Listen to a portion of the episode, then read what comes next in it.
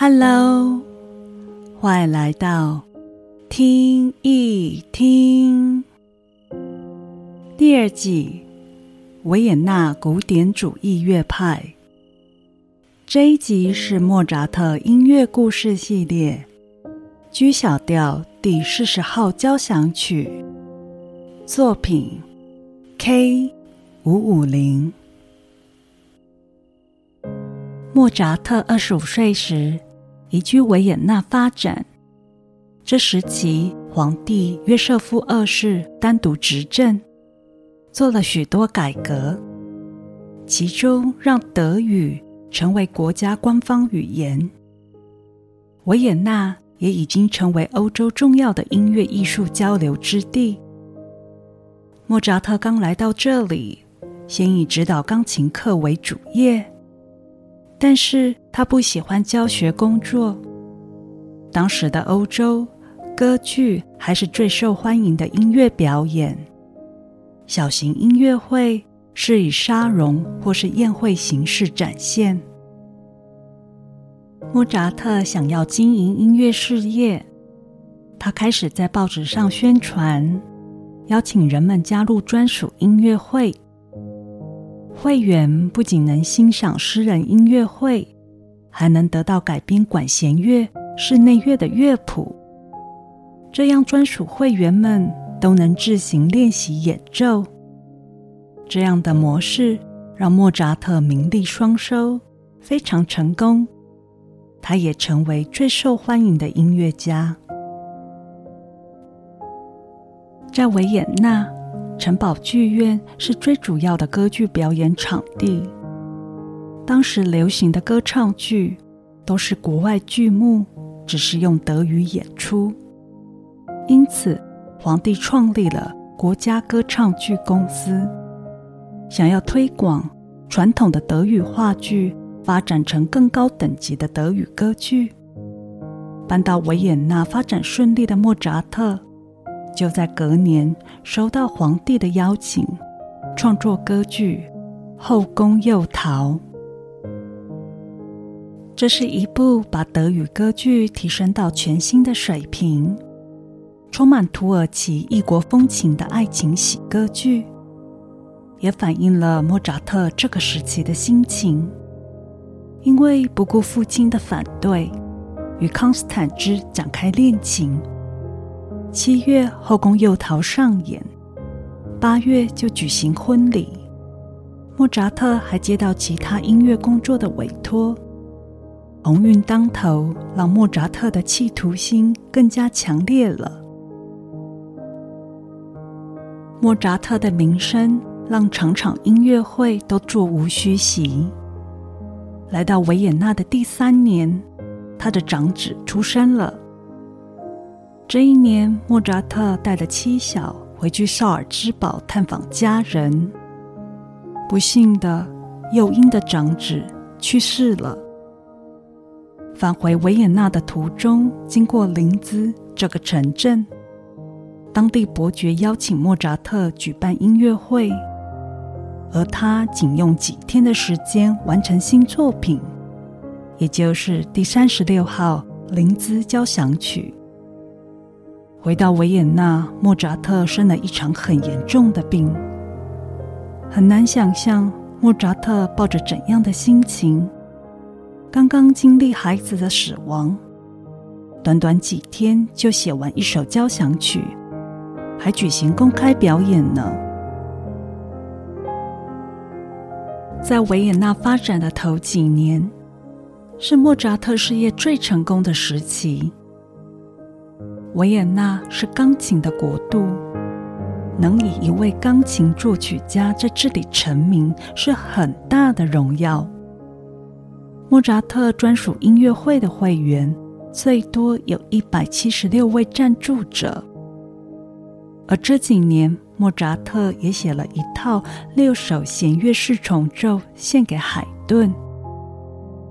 海顿接受这份礼物后。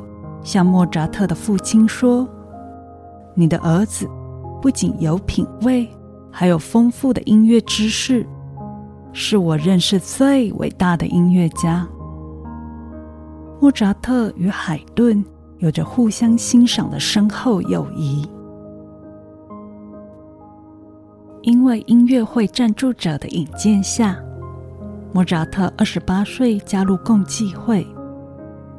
组织的精神在于完善个人坚韧、谨慎、节制、公正的内在美德，因而精神层面能达到真正的尊严与自由。这样子的理念吸引了当时许多知识分子与贵族人士。莫扎特对这样子的精神必定深感共鸣。他对于组织非常忠诚。完成第三级学位，固定参加聚会活动，也带领父亲与海顿加入。当时天主教教会反对共济会，莫扎特依然是位天主教徒，也为教会创作许多神圣的音乐，但同时也投入共济会的活动。直到日后，音乐学者发现。共济会对于音调的理念，深深影响着莫扎特的音乐创作。而十八岁这一年，莫扎特的第二位孩子出生了，健康的活下来。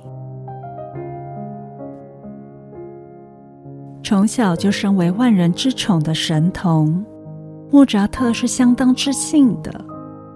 征服世界的傲气，在维也纳成功的这几年。变得更加毫无顾忌。他的行为处事大胆，难以掌握，喜欢穿戴艳丽夸张的服饰、帽子，言谈中带有嘲讽、羞辱的口吻，慢慢给人留下傲慢自大、狂傲不羁的形象。在维也纳的赞助者越来越少，最后只剩下一两位。莫扎特三十岁那年，邀请专为歌剧填词人罗伦佐达彭特共同改编《费加洛的婚礼》，成为歌剧版本。不过，这个题材让维也纳的贵族十分紧张。故事情节讽刺当时社会不平等的阶级与挑战爱情道德观，在贵族封建制度十分脆弱的时代。皇帝本来想要禁演的，但是莫扎特与彭特一再努力，多次与皇帝会面讨论，决定删除任何冒犯的内容，才让这出歌剧在维也纳城堡剧院上演。有传闻，贵族圈十分不满，有人想要首演失败，刻意安排歌手们演出失常。莫扎特选择了如此敏感的剧本，改写成一出喜歌剧。他用幽默欢乐的方式包装完善理念与现实人性的尖锐，可见这时的莫扎特不再只想迎合贵族的喜好了。而费加洛的婚礼传达了一个核心理念：宽恕。这是否与刚加入共济会的他？内心的变化有了些契合呢。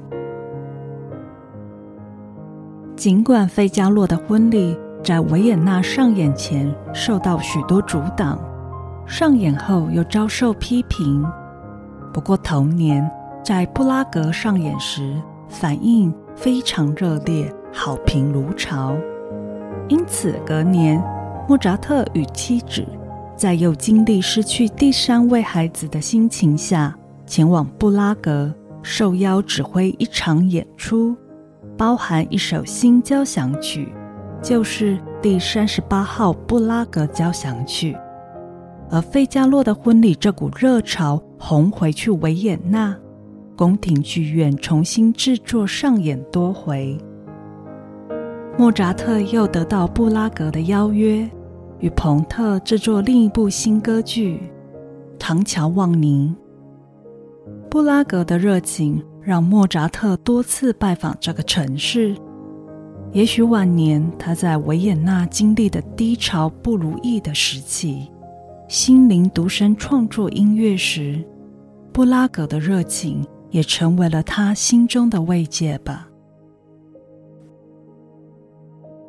莫扎特与妻子的生活开销是庞大的，他的收入是比一般音乐家好，但是经济状况入不敷出的情形越来越严重。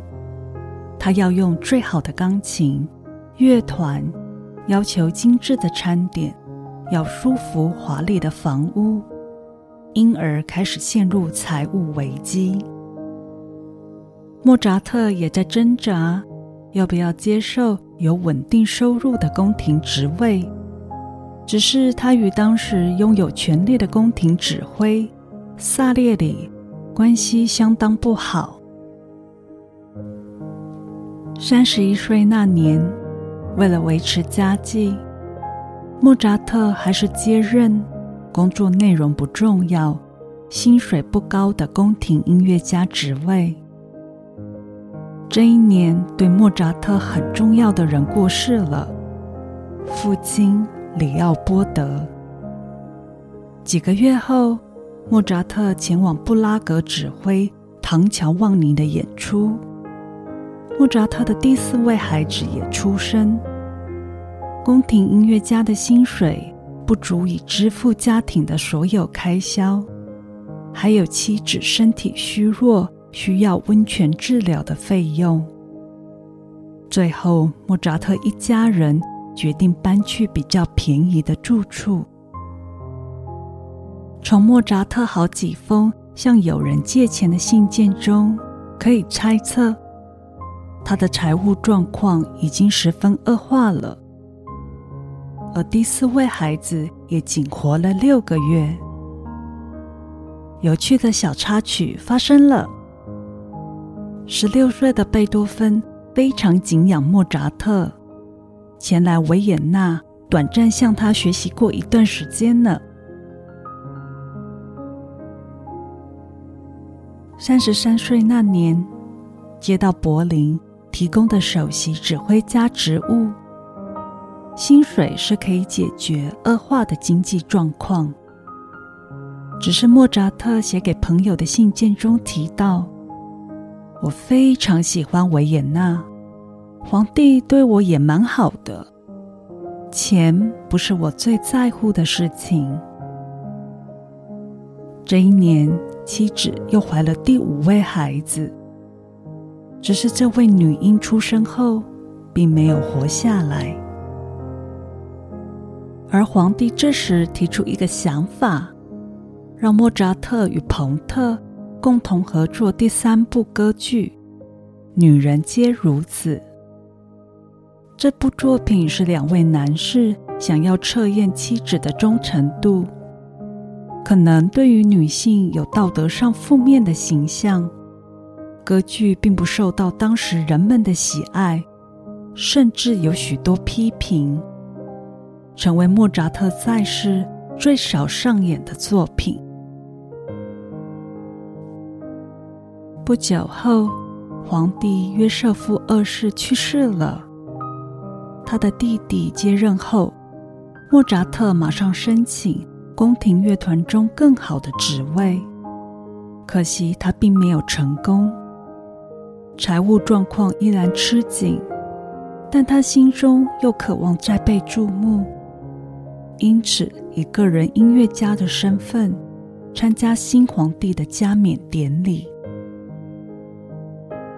这是一个政治场合，典礼中邀请了许多音乐家前来表演。莫扎特花了很多钱投资这场音乐会。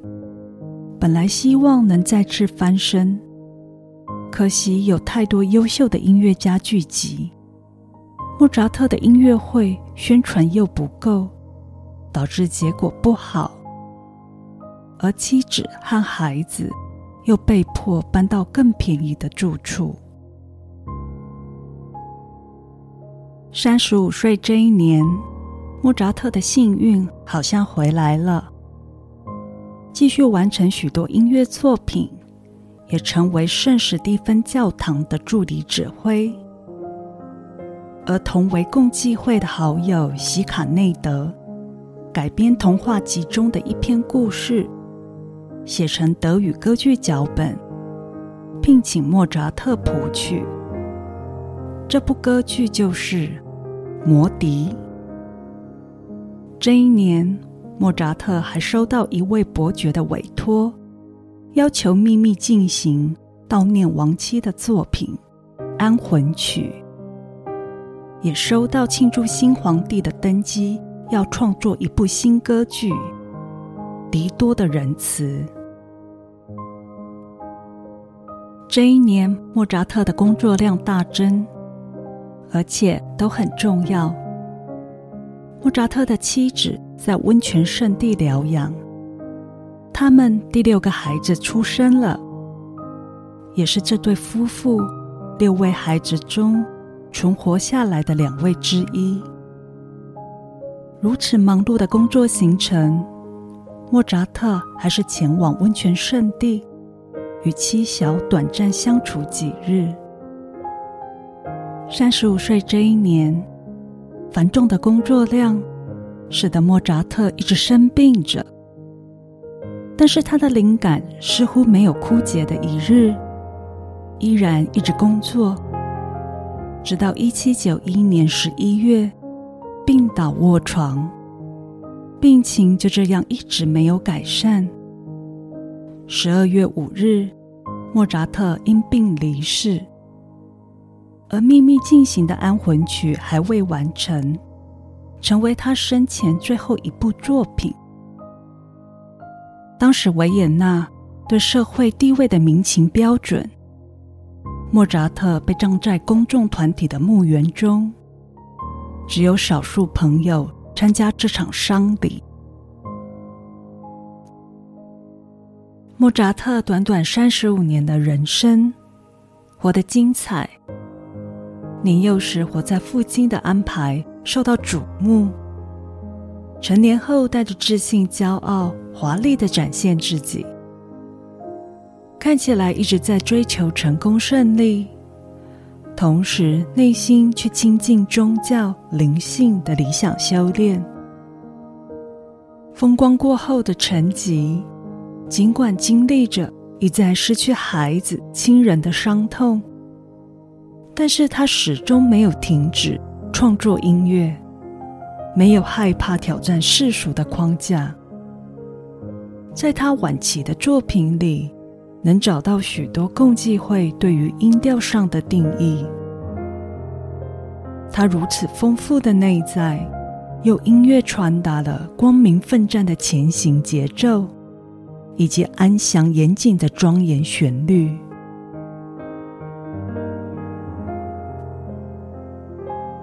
这集的音乐欣赏：莫扎特 G 小调第四十号交响曲，K 五五零。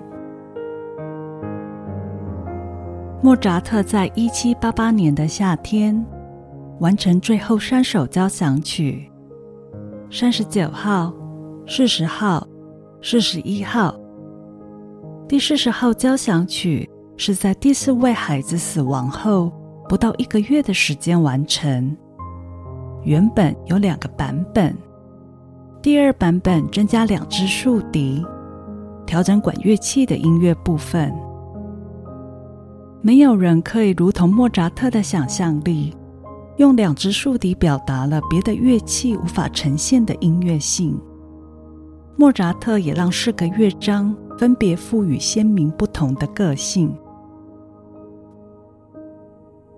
第一乐章，速度是极快板，小调哀伤的旋律却承载快速的节奏。整曲可以听到很多小二度下降音程。这样特别的创作手法，在十八世纪音乐的专有名词称作叹息。明亮的和弦穿插于音乐中，又会突然出现强烈和声的乐段，悲伤。愉悦、柔和、激昂，都巧妙在音乐中转换。第二乐章，平静稳重的行板，像是古老的宫廷舞曲。明朗的大调缓和了第一乐章急促压抑的气氛。仔细听听，这个乐章也出现了二度下行的乐句。第三乐章稍快板，这是莫扎特唯一没有二次修改的音乐。三拍小步舞曲的曲式，小调与大调的反差串联其中，雄性节奏的弦乐团引用开头，柔性轻巧的管乐团作为结束。这个乐章稳定的节拍与严谨的和声安排，传达庄严的氛围。最终乐章极快板。急促突然渐强的不和谐音程，再加入短暂的停顿，这样的创作手法是曼海姆学派的特色。听着音乐，好像一艘小船独自航行于大海中，始于广阔的海洋，经历波涛汹涌，偶然放晴，才换得风平浪静。小调音乐表达了激动。暴力、尖锐，最后以明确的节奏和声结束。这艘小船经历不平稳的冒险航行，最终安稳的驶入港口，让这首伟大的 G 小调交响曲以稳定的力量结尾。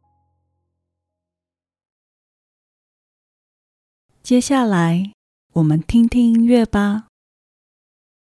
若您喜欢这一集的介绍，欢迎分享与订阅，谢谢。